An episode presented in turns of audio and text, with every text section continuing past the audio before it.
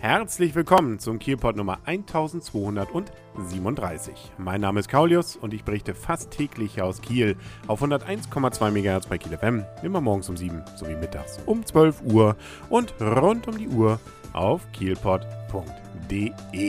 Große Dinge werfen weiterhin ihre Schatten voraus. Am kommenden Sonntag werden wir ja bekanntlich wählen und da geht es ja zumindest in der ersten Runde schon mal um die Wahl des Oberbürgermeisters. Es kann ja durchaus sein, dass wir dann einige Tage später zur Stichwahl nochmal ran müssen. Aber erstmal gilt es ja, die erste Stimme loszuwerden. Und damit man auch weiß, wen man da wählen kann, hatte man ja einmal die Chance an diesem Montag in die Halle 400. Das hat vielleicht nicht jeder geschafft, aber wie schön, dass es den Kielpot gibt. Und ich werde also noch einige der Kandidaten zumindest vor das Mikrofon bekommen. Alle haben bisher noch nicht zugesagt, aber doch immerhin ein paar. Und so wird es wahrscheinlich ab diesem Dienstag bzw. Mittwoch dann losgehen, dass die Interviews hier bei Kiel FM und insbesondere eben auch auf kielpod.de zu hören sind. Und dann möge man bitte am kommenden Sonntag sich die Meinung gebildet haben. Mir persönlich ist es ja unbegreiflich, weshalb die Wahlbeteiligung bei solch einer Oberbürgermeisterwahl so gering ist wie in den letzten Jahren bzw.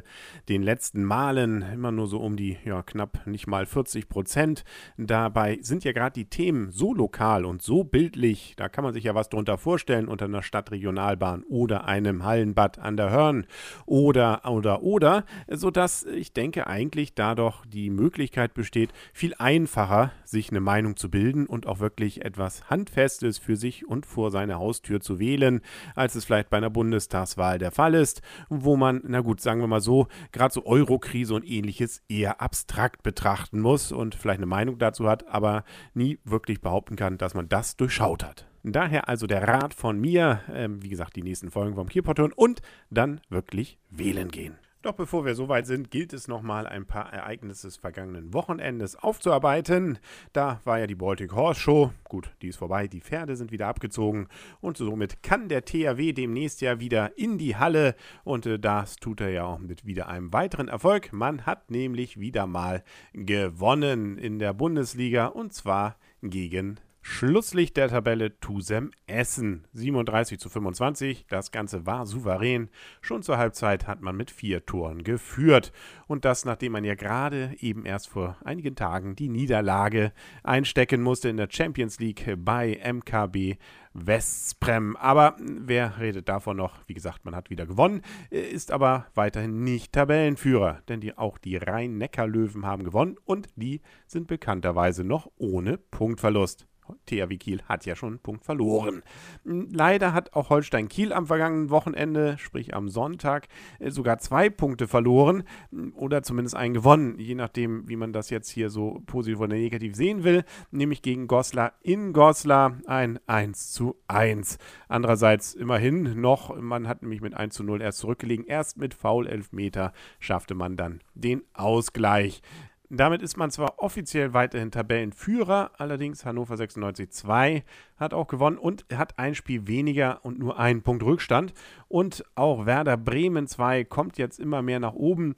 Die haben ja sogar vier Spiele Rückstand äh, und nur sechs, nee, fünf Tore Rückstand. Also die können auch noch vorbeiziehen. Also da ist sicherlich noch nichts in trockenen Tüchern.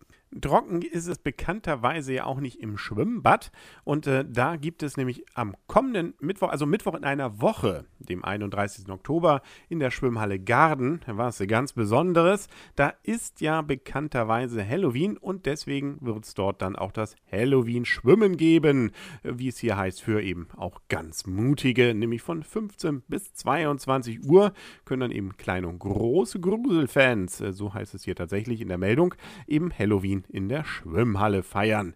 Vielleicht nicht die ganze Zeit im Wasser bleiben, das könnte Schrumpelhände geben. Aber genau sowas will man ja vielleicht zu Halloween. Naja, äh, die Besucherinnen und Besucher erwartet schaurige Musik und ein entsprechend dekoriertes Schwimmbad. Bei unterschiedlichen Aktionen gibt es als Freikarten für das Grusellabyrinth Kiel zu gewinnen, wo man natürlich alternativ auch noch hin kann. Da ist es natürlich gerade zu Halloween am schönsten. Der Eintritt kostet übrigens an diesem Tag wie gewohnt 3,30 Euro für Erwachsene und 1,80 für Kinder. Das gilt wie gesagt für die Schwimmhalle Garden, nicht für das Zentralbad an der Hörn.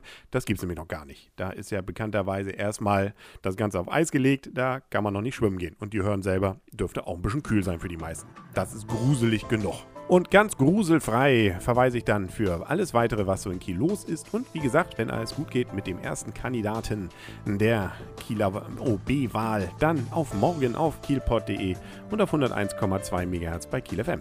Bis dahin wünscht alles Gute, euer und ihr Kaulius und tschüss.